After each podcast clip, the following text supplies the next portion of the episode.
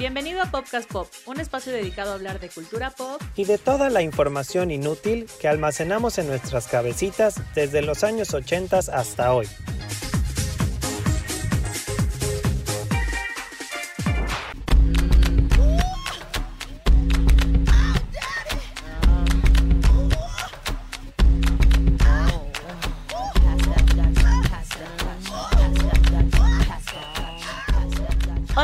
Están? Bienvenidos a un capítulo más de Popcast Pop. Yo soy Piti, le doy la bienvenida a Ingo. ¿Cómo estás, Ingo? Hola, Piti, hola, Popcasters. Pues como siempre, súper feliz de estar grabando un episodio más y pues ya listísimos para empezar a hablar de nuestro nuevo tema. Ya somos mil seguidores en Instagram, les agradecemos mucho que nos sigan. También les pedimos que nos sigan en Twitter, en nuestro Facebook, nos den like, para que se unan todos los podcasters que están por ahí perdidos y aún no nos conocen. Hell yeah. Bueno, y en este podcast pop vamos a hablar de las películas denominadas chick flick, que son estas películas que pues es entretenimiento puro, ¿no? Te divierten, te hacen llorar, te mueres de risa. Y también son estas películas que podemos ver en loop infinito, ¿no? Porque cuántas veces no hemos visto las que vamos a decir al, al final que son nuestras favoritas, por ejemplo. A mí me encantaría destacar que, o sea, como que siempre que oyes una chick flick, lo relacionas con girly, ¿no? Como que es para niñas, pero come on, todos amamos las chick flicks, alguna has visto y alguna te encanta, entonces es una mentira que solamente sea como dirigidas a... O sea, sí es cierto que es como con la que vas en tu date o algo así, pero yo creo que las disfrutamos todos por igual. Sí, todos, claro, porque a todos nos hacen reír, a todos nos hacen llorar, todo el mundo, o sea, si la encuentras en la tele, te la quedas viendo, es como, ay, ya, la voy a ver. Y todos tenemos esa chick flick que hemos visto una y otra vez y no nos cansaremos de ver jamás, y te sabes los diálogos, te sabes el soundtrack, te sabes todo, y la seguirás viendo. Sí, claro que sí. Las dividimos en algunas categorías y vamos a iniciar con la categoría de apuestas, porque se puso como de moda, creo, en los 90. Humillar a la gente. Oye, espérate, que igual estas películas ya no pueden ser, ¿no? Ya no pueden existir. Yo creo que sí, Piti, porque de hecho las, las que están de moda ahora, como de Kissing Booth y la otra de esta chica que escribe cartas a, no me acuerdo cómo se llaman, de, de Netflix. A la de, la de a todos los chicos que amé, ¿no? Esa, exacto, pues si te pones a pensar, digo, de Kissing Booth es también como al final un tipo de apuesta, entonces todavía sigue siendo posible hablar de esto. Entonces no te preocupes, estás a salvo. Vamos a empezar con la primera de 1999 que yo recuerdo. Se llama Ella es así en español y en inglés She's All That con Freddie Prince Jr. ¿Se acuerdan de Freddie Prince Jr.? ¿Dónde estás, Freddie Prince Jr.? Pero bueno, esta película se trataba de Freddie Prince Jr. apostando con uno de sus amigos que podía ser que cualquier chica de, su high school fuera la reina del baile. Entonces el amigo le dice como, ah, sí, cualquiera. Dice, sí, cualquiera. Y pues ella, así, la más loser, la que usa brackets, la que usa lentes, la que no tiene amigos, la que se la pasa encerrada en su sótano pintando, ella. Y bueno, ya este chico va, le lava ahí el coco, la ponen súper bonita, la ponen súper guapa. Al final sí se enamoran los dos, claro. Obvio. Y bueno, ¿qué creen? Y ella se vuelve guapísima. ella se vuelve guapísima. ¿Y qué creen? Que sí termina siendo la reina del baile. Because she's all that. Qué raro que en estas películas acaben siendo la sí, ¿no? es como Eso es súper raro, ¿no? Aparte, eh, obviamente esta chica descubre que, bueno, estos ya son spoilers que si no la vieron en el 99 ya, no manchen. ya no les van a afectar. Aparte todas las chick flicks es lo mismo. Y bueno, esta chica descubre que es una apuesta y se enoja con él y al final descubren que sí se aman. Me acuerdo que prende unas luces en, en una piscina y se enamoran y bueno, Final feliz, pero bueno, esta es la primer peli de la que yo quería hablar. Bueno, Freddie Prince Jr. sabemos que es muy, muy feo ahora y envejeció para mal, pero sigue, sabes que sigue casadísimo con Sarah Michelle Gellar, eso está ¿Ah, Y se siguen ah, amando y todo, sí, claro. Pues esta película nos gustó a todos y bueno, todos la vimos. Yo la vi en el cine, me acuerdo muchísimo que la vi, la fui a ver al cine. ¿Tú la viste? Fíjate que yo no, siento que me haya, o sea, no me desagradó evidentemente, pero yo no creo que haya sido tan memorable porque creo que solo la vi y supongo que cuando fui al cine y ya. Me estaba riendo hace rato que Piti estaba hablando porque es muy curioso que literal todas las que vamos a mencionar en esta categoría pues es como el mismo plot, ¿no? Es como exactamente la misma idea, o sea, decía ella. Y sí, o sea, es así como la chica no popular y el chico, o sea, eso, el chico popular o el chico rudo malote y entonces hacen la apuesta y demás. Y diciendo esto del chico rudo malote, quiero hablar 10 cosas que odio de ti, 10 things I hate about you, que bueno, la vimos muchísimas veces en nuestra adolescencia. Salía Julia Stiles y salía Kid Ledger, obviamente antes de ser la leyenda actoral que era. Yo creo que fue de hecho la primera película que lo volvió como popular. Y entonces era la misma premisa exactamente. Él se supone que es como una apuesta, pero pues obviamente como en todas estas películas, sí se acaba empezando a hacer, empieza a sentir cosas bonitas en su corazoncito, que aparentemente era de madera y no sentía absolutamente nada. Entonces él empieza a sentir cosas por ella. Ella también, aunque se resista, a los dos les gusta el super rock alternativo, entonces eso los une más que a otras personas. Ay, sí, y recordamos esta escena padrísima donde Heath Ledger le canta a Julia Stiles I Love You Baby. ¿Te acuerdas? Que se pone de acuerdo con la orquesta, bueno, la banda escolar. Y ya ella está jugando fútbol ahí con su equipo de fútbol femenil y empieza a cantar y eh, I Love You Baby. Ay, no, está padrísima. ¿Sabes qué? Esta película era eso, como los dos que jamás pensaste que iban a, quedar juntos, quedan juntos y bueno, todo mundo vimos esta película. Y sabes que también es de, de 1999, igual que She's All That, entonces seguramente alguien puso el guion sobre la mesa y de ahí se hicieron 200 historias con la misma trama. Bueno, otra que sigue que fue el primer DVD que yo compré uh, hace muchos, muchos años, por cierto, es Un amor para recordar con Mandy Moore y Shane West.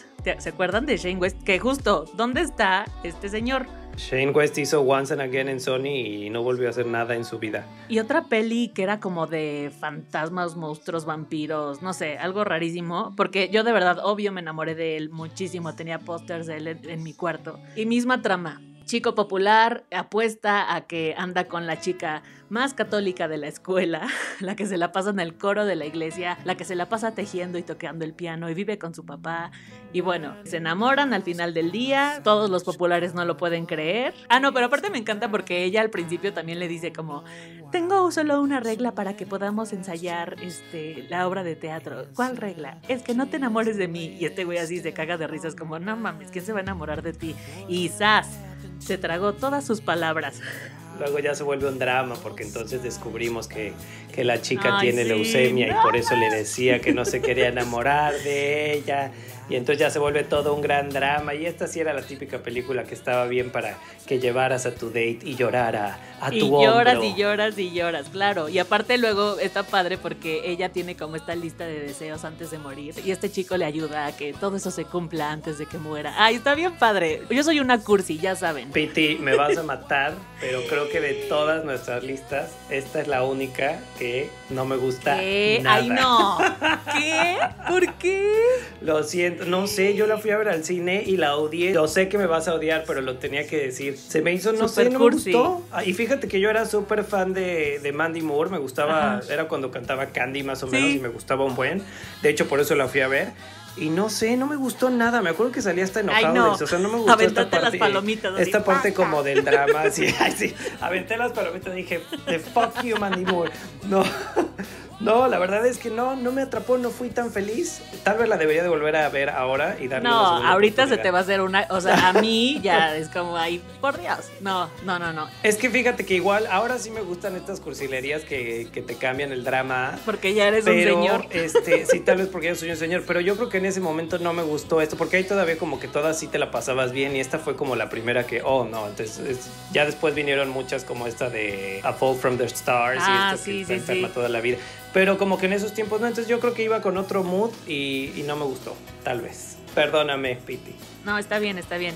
Les vamos a preguntar en las historias de Instagram si esta película les gustó o no. Igual pueden ser de el equipo de Ingo que salieron como, ah, ¿qué es esto? O del equipo mío que fue como, ah, sí, lo amo. Ah. Probablemente a muchos les habrá encantado. ¿Quién sabe? Y bueno, la que sigue, wow, esta chick flick es lo máximo y lo puedo seguir viendo 52.500 veces. Es Jamás Besada, Never Been Kissed con Drew Barrymore. Drew Barrymore nadie la recordaba más que por E.T. y luego desapareció y se perdió creo que un poco en las adicciones de adolescente. Esta película trata de una chica, bueno, otra, otra, otra perdedora.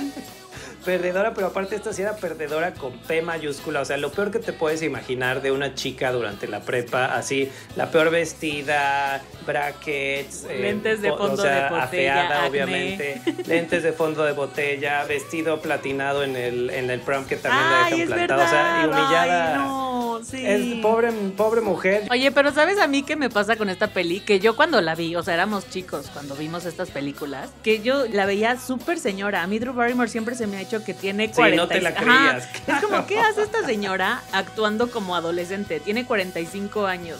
Años después ella es periodista, o sea, ella es como que, pues no exitosa, pero aparte es muy chistosa porque ella es como super loser y nerd, pero quiere ser como cool. Entonces le dejan como de misión en el diario donde trabaja que se haga pasar de undercover por una adolescente y ahí es cuando se vuelve un Sí, poco absurdo, no. obvio, porque es como, Exacto. bueno, señora, ya tienes 30 años y vas a ser una adolescente, pero bueno.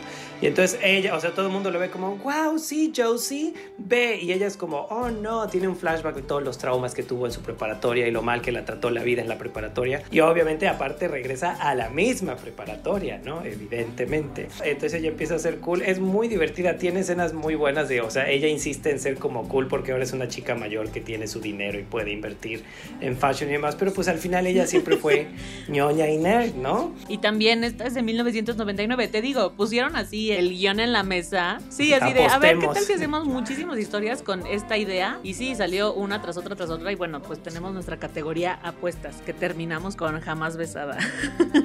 Bueno, vamos a dar paso a nuestra siguiente categoría, que son estas chick flicks de amor, como las románticas.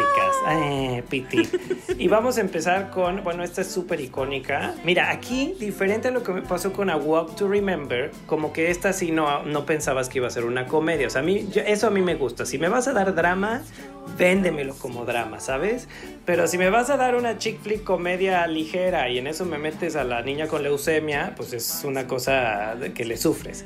Aquí de Notebook ya sabías desde el trailer que iba a ser una lloradera, llévate la caja de Kleenex, ¿no? En español le pusieron Diario de una Pasión, que de hecho es de estos títulos que te arruinaba un poco la historia, pero bueno.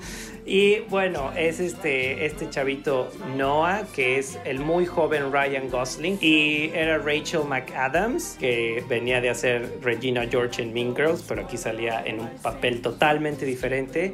Y bueno, es esta historia también súper romántica, dramática, como toda la evolución de un romance que empieza desde que son adolescentes hasta El amar te duele de hasta los que son gringos. de Ay, la sí. Marte duele. Pero aquí fíjense que, curiosamente, a lo de las otras chicks flicks de las que hemos hablado, la víctima no es ella. Aquí, como que la víctima, por primera vez, es él, ¿no? O sea, es como que el que es constantemente utilizado, Ah, rebajado sí. y humillado. Bueno. es él. No, porque la mamá es la, la, la villana, la mamá de ella, ¿no?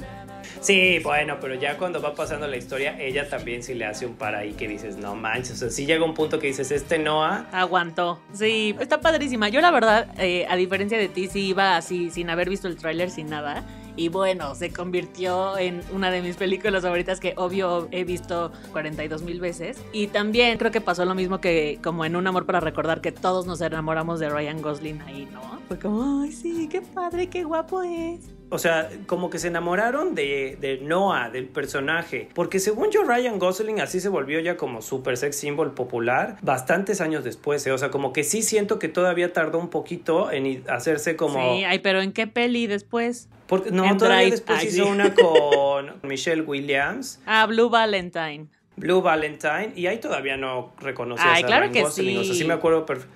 O sea, reconocías que era el chavito de The Notebook, pero todavía no era como este actor tan famoso. Yo creo que ya despuntó, no sé, cuando hizo Drive o cuando hizo esta de... Bueno, el punto es, obviamente, The Notebook lo, lo despuntó y ya se volvió quien fue. Y aparte, ¿te acuerdas cuando ganaron el MTV Movie Award a Mejor Beso y se besan ahí en el, en el, en la ceremonia de premiación Sí. para recibir su premio y todos así de ¡Ah! Porque luego estos fueron novios en la vida real.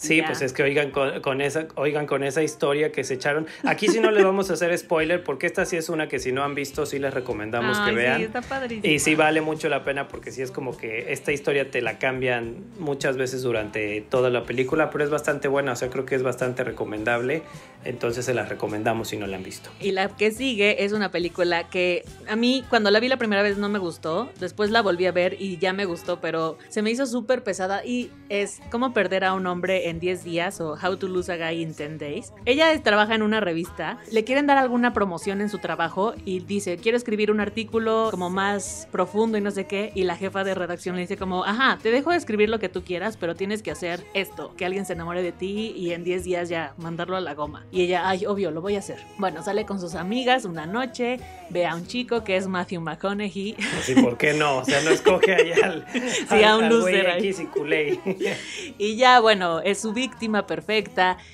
obviamente los dos están como súper guapos, se enamoran, pero ya es como molesta, ¿no? Ay, no, es que a mí me desesperó mucho y me cayó muy gorda. Y sí, te digo, la primera vez que vi esta película, sí era así de, ya que acabe, por favor. O sea, esta chica ya, bye. Pero está padre. Luego al final como que le da ahí un... Bueno, cuando la lleva a conocer a la familia y al final sí descubren que... Ah, porque ella actúa este papel como de chica molesta, ¿no? Como de... Obvio, de ser súper pain in the Sí, sí, sí. Bueno, luego descubre ella que sí está enamorado, enamorada de él realmente. Entonces es como, ay, qué bonito. No, fíjense que ahí yo eh, a mí, mira, tenemos una en contra. Tú con A Walk to Remember. Yo, How to Lose a Guy in 10 Days, creo que es de las películas que más me ha hecho reír en mi vida. Me reí y me reí. O sea, sí soy muy simple, obviamente. Pero me reía muchísimo. O sea, de hecho, ahorita me estoy acordando de algunas escenas con el perro este, el que es como un Jolo Squinkle que le compra. Cuando nombra a su, a su pene Princess Sofía. O sea, no tiene, tiene momentos buenísimos. Es chick flick, pero ya fue como esta chick flick más madura, ¿no? Porque no era como adolescente. O sea, esta sí era una reportera exitosa, ¿no? Como el caso de Drew Barrymore que apenas empezaba. Y Matthew McConaughey también era como el, el, más pro del marketing. Entonces sí era como un mix ya más fancy. O sea, esto ya era como más eh, role model, ¿no? Así como estos que en las películas gringas les encanta ponerte estos modelos a seguir inalcanzables y que tienen una vida perfecta y aparentemente no trabajan más que tres horas al día en sus vidas. Ah, ya sé. Y viven en Nueva York en un departamento increíble que es como, ¿cómo les alcanza? Porque de verdad esas rentas no creo que estén muy baratas. Sí. Y eh, me acuerdo mucho del, del, vestido sí, eso iba a decir, justo. El vestido amarillo de Kate Hudson es lo máximo de la vida. Ahí se ve guapísima. Igual tiene un collar padrísimo. O sea, Sí, sí no, no, no, guapísima, guapísima. Ya cuando la ves en pantalla, así es así como, ¡Ah! ¿sabes qué? Son de esos momentos que dices, ay, nunca se me va a olvidar esto. O sea, verla ahí con su vestido amarillo es súper guapa. Sí. Bueno, la que sigue y la última de nuestra lista de amor, que la pusimos en amor porque es, bueno, es como amor desafortunado, pero también está, bueno, es graciosísima, es una gozadera ver esta, cualquiera de las tres películas de esta serie, que es El diario de Bridget Jones, con Renée Zellweger, Hugh Grant y, y Colin Firth. Bueno, es un humor muy british, creo yo, que sí es como un humor un poquito especial que como que le tienes que captar, no es para todo el mundo porque siempre el humor británico es como un poquito más... Más pesado. Sí, más pesado como más sarcástico. A mí me encantan las, o sea, yo vi hasta la del bebé y fui fan y bueno, me ataqué de risa, fui con mi amiga Emily que también era fan y bueno, casi nos sacan de la sala. Bueno, es esta chava, esta ya es treintona, ¿no? Bueno, más de treintona, eh, solterona, este, la quedada, toda la familia es como, ay, hija, a ver para cuándo sales. Y curiosamente también es periodista, creo que aquí el ser periodista era una, una, un role model play en, en estas chick flicks. En las tres películas tiene este como triángulo amoroso entre este seductor, caballero, pero a la vez este super player que es Hugh Grant y luego el otro que es como más de su estilo, más Mr. ñoño, Mr. Darcy. Bueno, le llama Mr. Darcy porque ella es súper fan de Jane Austen y entonces ella vive ilusionada en su mundo de fantasía que va a tener un mundo como Jane Austen. Y obviamente los que hemos vivido con esa farsa y con Disney, eh, luego descubres que no es verdad. Entonces, que eso no existe. Que eso no existe. Y pues ya tiene momentos súper graciosos. O sea, aparte ella es fenomenal. La verdad, yo creo que todos amamos a Renée Zellweger como Bridget Jones. Y sabes que yo apenas, eh, ahorita en estos días de cuarentena, me la encontré en la tele, la 1, y sigue súper vigente. O sea, de verdad es de estas películas que el tiempo no pasa por ellas. Me encantó. Yo la vi, eh, la renté, todavía existía Blockbuster, y me acuerdo que la vi con Paula, una amiga, y no manches, yo igual, muerta de risa, pero también como esta onda, siento que es de estas películas con las que te identificas con algo, de no sabe cocinar, sus papás le presentan a todos los que, los que creen que es buen prospecto, y es así como, ay papá, ¿cómo me presentas a este señor? No manches. Sí, claro. Pero aparte la personalidad de ella, creo creo que es súper especial, o sea, porque ella es como entre... Es como tierna loser. Ajá, y ¿no? luego como carefree, como que aparte es distraída, entonces es de estas personas que sin querer le salen extremadamente bien o extremadamente mal las cosas, pero tiene como este encanto, entonces es, no, es graciosísimo, o sea, también tiene escenas inigualables, por favor, vean Bridget Jones Diary si no la han visto, incluso la última que creo que mucha gente ya no vio, es súper buena y súper entretenida, véanla. Es de estas películas que dices, ay no, la primera parte fue increíble, no hagan una dos. La dos está bien, no es, no es la uno, pero no, no es esta cosa horrible que luego pasa, ¿no? Que, ay no. Y la tres también No, está no. padrísima. O sea, de verdad las tres las supieron hacer bien padres. Les quedaron increíbles. ¿Sabes qué también me gusta mucho de Bridget Jones? El, el soundtrack es bien padre. Los soundtracks siempre son padres, sí. Fíjate que yo en la última tuve mis dudas porque ya se había cirujeado, ven que se hizo esta cosa horrorosa en la cara. Y yo dije, o sea, y sí me debe de aceptar que los ¿Quién primeros 10 es? minutos fue como, uy, amiga, sí, no, no lo hubieras hecho. Pero ya luego, pues Sí. es, es Renée Zellweger, es Bridget Jones, y entonces ya te acostumbras y bueno, Bueno, y vamos a nuestra siguiente categoría que la titulamos Amigas y Rivales. no por la telenovela. Yo voy a iniciar con esta, esta película de verdad es de las que más recuerdo en... Bueno, yo creo que aquí todavía éramos niños, ¿no? No éramos ni adolescentes. Sí, no, y aparte yo la vi en la tele, no la vi en el cine. No, yo fíjate que creo que sí, ya ven, ya les he contado que mi mamá, Patricia, me llevaba a ver estas películas, entonces yo creo que sí la fui a ver con ella. Es esta película Clueless, ni idea, que hay que ubicar en estos tiempos, Alicia Silverstone prometía ser, todos estábamos enamoradísimos de Alicia Silverstone, o sea, era como la mujer más guapa del era como una Barbie Sí. hecha realidad en ese momento. Después hizo, bueno, hizo. Batichica en Batman y Robin, y pues ya después no hizo gran cosa, pero hizo varias películas en ese tiempo y sí era como wow. Cher se llama ella y es la típica niña así súper multimillonaria, hija de papi, todo rosa, el coche convertible, las mejores amigas tipo y así, de qué. Y entonces, bueno, ahora que estoy pensando, Mia Colucci es como una copia burda de, de Cher. De, No, bueno, no, no, no, quisiera. de, de ni idea. No por eso, pero es que de hecho dice es mi proyecto favorito y Mia Colucci usa la misma frase. Ahorita lo estoy así hilando en este momento, pero anyway. Entonces como el proyecto favorito de Cher de este momento, de este año en la, en la prepa es esta chica que es Brittany Murphy, una pelirroja. Insisto que igual muchos no la ubican como Brittany Murphy porque no se parecía tanto. Tiene a su mejor amiga, sus amigos, la, la banda de high school. Pero es, es, o sea, ahora que lo pienso es como no tiene ni una historia tal cual. O sea, es así como una chick flick por Sí, excelencia. y nos dejó escenas increíbles como cuando Cher está en su, en su computadora y pasa su, su armario digital y le arma el outfit que se tiene que poner ese día. Ay, está Ay, padrísimo y claro. todo el mundo queríamos eso. Y también, obvio, cuando se viste con la falda amarilla y el saquito amarillo, creo que ese vestuario Sí. también es de esos que nunca vas a olvidar. No, bueno, es que aparte es, es moda noventera. en Sí, todo y su también la pluma con el peluche. O sea, creo que sí, justo es esta película que hizo que todo mundo se vistiera así, que todo mundo usara esas plumas, que todo mundo usara estos sombreritos.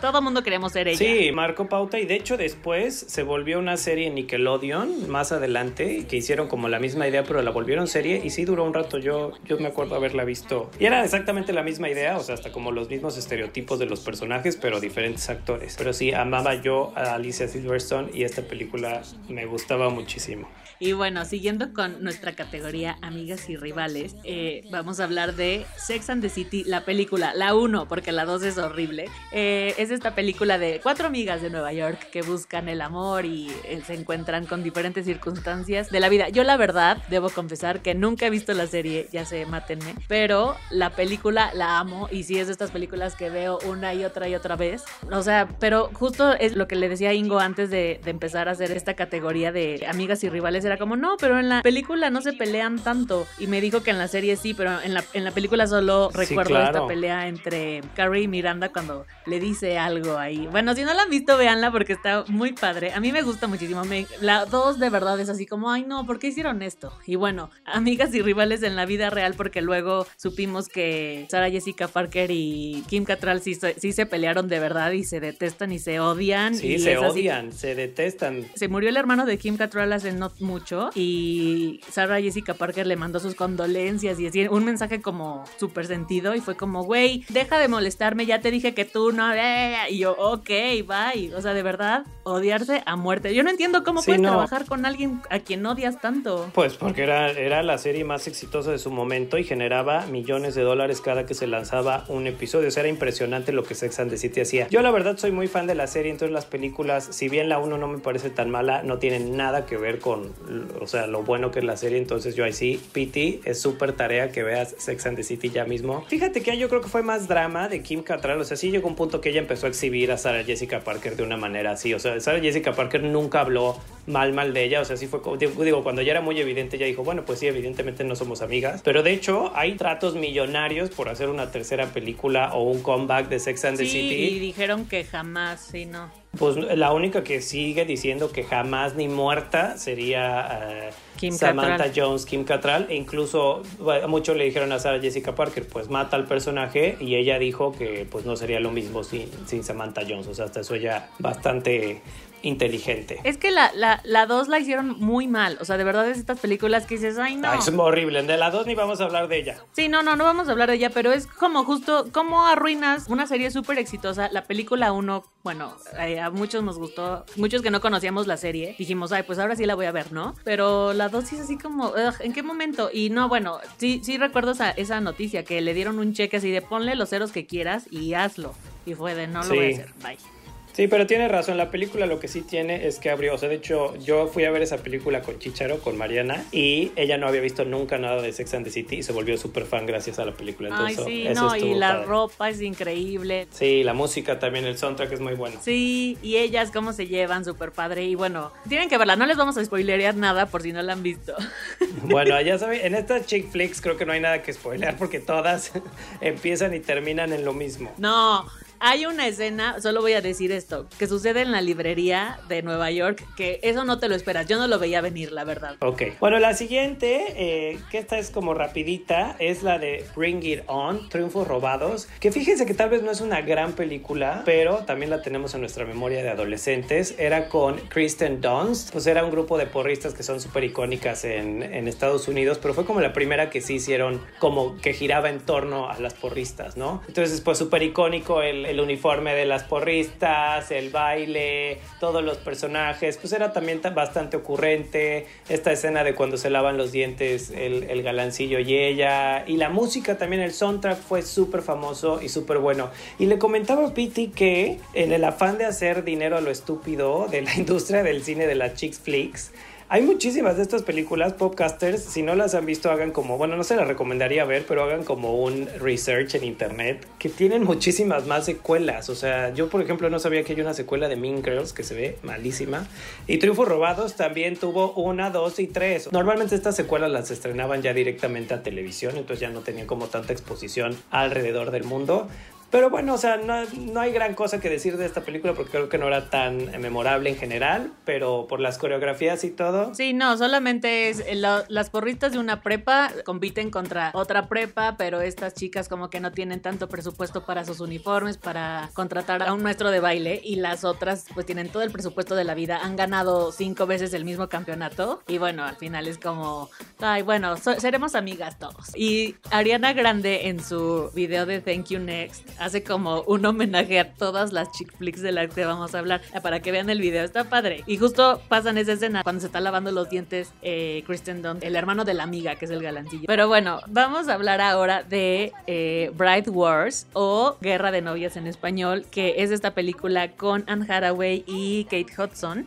Las dos son las mejores amigas de toda la vida y toda la vida han soñado con casarse en el Plaza, ¿no? En Nueva York. Con el mejor día de su vida, vestidas de blanco y con el príncipe de sus sueños. Y bueno, al final este lugar, porque es súper cotizado, solamente tiene un día libre para que alguna de las dos se case. Ninguna de las dos cede a la otra. Es como, no, yo me voy a casar ese día. No, yo me voy a casar ese día. Entonces ya, bueno, se empiezan a pelear. Y es como esta onda de, no, yo voy a invitar a estas personas. Pues yo también. Y bueno, se dejan de hablar. Vuelven como locos a los novios. Así como, a ver, ya, esto se está volviendo en una cosa absurda. Ella es tu mejor amiga. No hay que hacer esto. Se vuelven las peores enemigas después de ser mejores amigas. Está padrísimo igual, como se odian ya mucho al salón de belleza donde la otra se va a arreglar, Ah, le sí. arruina el tinte, le deja el cabello azul, luego se le cae. O sea, pasan una serie de cosas muy padres. ¿Qué es lo divertido de la película en general? O sea, realmente lo divertido es cuando se odian y todas estas cosas que hacen para ponerse el pie el- la una a la otra. Entonces creo que eso es lo divertido.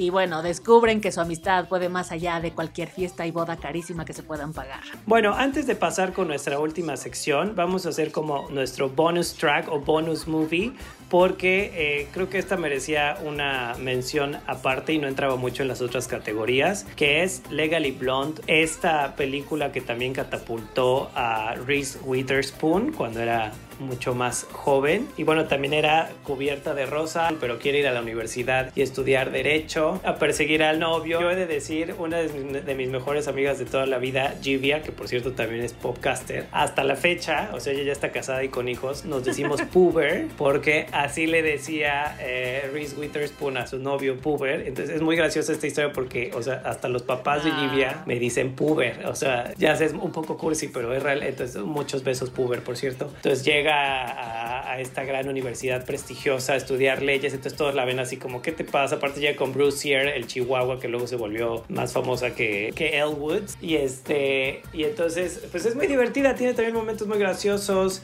Cuando ella está haciendo su casting para entrar a Harvard, que manda así un video de Sí. ella en la piscina con su piña colada y su bikini, es como, hola, yo soy Elwood muy y quiero entrar a estudiar leyes y todos se voltean a ver así como, ¿por qué mando esto?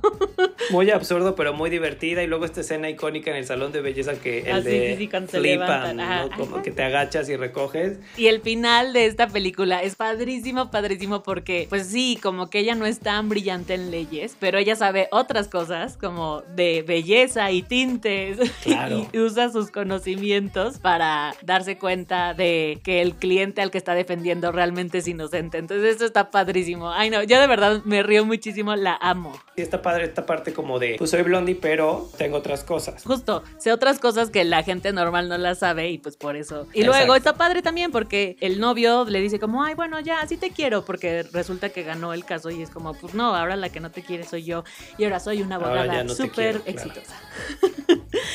bueno, y vamos a pasar con las dos favoritas de... Ingo y Mia. O sea, yo de verdad las pondría así como las dos tienen 10. No me puedo decidir por ninguna, pero bueno. Uy, uy, uy, que esto fue. Bueno, la primera de la que vamos a hablar es The Devil Wears Prada o El Diablo Viste a la Moda en español. Bueno, esta película yo la amo, la he visto 200 veces. Me encanta, me encanta, me encanta. La ropa que sacan me encanta. Andy quiere ser periodista también en algún periódico importante. Entonces entra, bueno, manda currículums a muchísimos lados. Al final la, le hacen una entrevista en una revista de moda que se llama Runway. La entrevista a Emily primero y fue como, ay no. Luego la entrevista a Miranda Presley y es de, ay no, o sea, no, no tiene sentido de la moda, estás gorda, o sea, gorda y se ve así súper flaca. Eh, no te interesa la revista, bye. Y al final la contratan, le dan esta oportunidad para que entre a trabajar ahí. Bueno, todo el mundo lo sabemos de qué va. O sea, todo mundo la hemos visto. Y la verdad ahí descubrimos que Anne Hathaway era guapísima y se volvió creo que un icono de moda gracias a esta película. O sea, porque antes ya era famosa y todo, pero no la veíamos nunca como esta chava tan guapa. O sea, era como, ah, es chistosa, es, o sea, nos cae bien. Pero después de esta película creo que fue así como, wow, Anne Hathaway, qué guapa eres. O sea, sí fue como, te amamos. Y bueno, Miranda Priestley, Meryl Streep, una vez más, esta señora puede hacer lo que quiera, pero yo sí siento que si no hubiera sido por Meryl Streep, probablemente, porque no sé si han leído el libro, pero el libro es Ah, muy ¿sí? malo, o sea, malo, malo, muy malo. Sí, es malísimo, no lo lean. Y es una de estas cosas que un libro muy malo hizo una gran película, porque sí, esta creo que a todos nos gusta. El soundtrack tiene canciones de Seal, tiene Alanis Morissette, es súper bueno el soundtrack, la, lo amo. Y también es de estas películas que siguen vigentes. O sea, de verdad, la vi, te digo, hace dos semanas Sí. y también dije como, sí, No no, está nada. padrísima. Mi novio se dio cuenta así, de verdad, yo creo que el año pasado, que y la hemos visto 600 veces, que Miranda Presley era Meryl Streep. Me dijo, no, ella Ay, es no. Miranda ¿Cómo? Es que de verdad actúa increíble. O Sí, sea, no. y aparte sí fue un cambio Total. de voz. Así no parecía Meryl Sí, Streep, no, sí, o sea, desde y se ve Sí, guapísima además, ¿eh? Se ve súper bien. Pero bueno, la última, wow. Tenemos como en el mismo nivel a estas dos, ¿eh? Y es no puedo con esto. Mean Girls, que aparte como ya varios podcasters saben, ahí es cuando yo tenía mi obsesión y fanatismo excesivo por Lindsay Lohan, que aún lo tengo pero ya no tanto. Entonces para mí esta película, o sea, aparte de todo lo buena que es, es con Lindsay Lohan, cuando era wow Lindsay Lohan. La he visto no sé cuántas veces, me sé las canciones, me sé todos los diálogos de la película en inglés y en español, lo comprobamos antes de empezar a grabar este Y los miércoles te vistes de rosa. Ah. Pues eh, tal vez en algún momento sí lo llegué a hacer, seguramente, ¿eh? porque si era así, o sea, y tiene personajes súper icónicos, obvio Lindsay Lohan en Katie, pero creo que aquí el que todo el mundo recuerda es Regina George, como de Evil Beach, la Queen Beach. Esta película fue escrita por Tina Fey, entonces hace esta película y fue como, fue un éxito inesperado, creo yo, porque fue así como, bueno, a ver qué pasa. Bueno, se ha vuelto una película icónica. Yo, yo a los, a los adolescentes que conozco de hoy por hoy, se saben perfecto también las escenas de Mean Girls, o sea, sí es como una película que siento que aparte de que no había envejecido, la siguen viendo las nuevas generaciones y sigue pasando como de boca en boca porque sigue siendo vigente y es buenísima. La premisa es la misma, prepa, los populares, los no populares. Esta niña viene de vivir de África y no entiende esto de las clases sociales, de los grupos sociales. O sea, Del Halloween tampoco entiende nada. Ay, eso es buenísimo cuando todos van súper poor y ella llega vestida de... Aparte, ese diálogo está padrísimo cuando dice, en el mundo normal, Halloween es el día donde te disfrazas para dar miedo, pero en el mundo de las plásticas es el día en el que te puedes vestir como prostituta y nadie te dice nada. amo, amo, Y es cierto, porque aparte después sí es como que dices, sí es verdad, o sea, con, de bueno, nuestra generación ya era así, o sea, ibas a las fiestas de Halloween. Y soy Angelita de Victoria's Secret. Ay, sí. Sí, de Victoria's Secret, que, o sea, aparte literal, esos disfraces los venden en las sex shops y resulta que en Halloween está chido que se los pongan, es una cosa muy rara, pero bueno. Es una gran película y es tan, tan, tan grande que tiene un musical ahora en Broadway, que algún día también iremos a ver junto a Jigget Little Pill, pero sí. No sé si a mí se me antoja ver el musical de Minecraft, porque es como de estas cosas Digo, lo vería por verlo. No creo que sea como el mejor musical del mundo, pero bueno, es Mean Girls. Un amigo que ya la vio, Omar, que ya la vio, me dijo que está padrísima, padrísima. Ah, sí.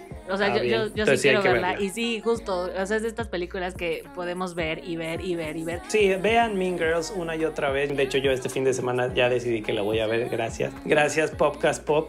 Y bueno, pues esperemos que les haya gustado este episodio de Chick Flicks. Nosotros, como siempre, lo disfrutamos muchísimo. Y díganos ustedes cuál fue su chick flick favorita, con cuál lloraron, con cuál los hace reír mucho, cuál pueden ver en Loop Infinito como nosotros The Devil Wears Prada y Mean Girls. ¿Y cuáles son tus redes sociales, Ingo, para que la gente te pueda seguir por ahí? Ingo E. Kobe en Twitter e Instagram. Bueno, mi Instagram es arroba holapiti con doble T e Y. Y el, el Instagram del programa es arroba popcastpop, el Facebook arroba popcastpop y el Twitter arroba popcastpopmx. Y el hashtag para este episodio es Hashtag el miércoles nos vestimos de rosa. Ya saben por qué. Pero bueno, muchas gracias a todos por escucharnos un martes más. Les recordamos que tenemos capítulo nuevo cada martes porque en el Instagram muchos nos han preguntado, ahí sí. y lo ponemos cada martes en todas las plataformas que ustedes quieran y también estamos en YouTube para que por ahí nos puedan escuchar. Pues muchas gracias Ingo por este capítulo tan padre. Gracias Piti, gracias Popcasters. Espero que lo hayan disfrutado igual que nosotros. Nos escuchamos el próximo martes. Muchas gracias. Chao, chao. Bye.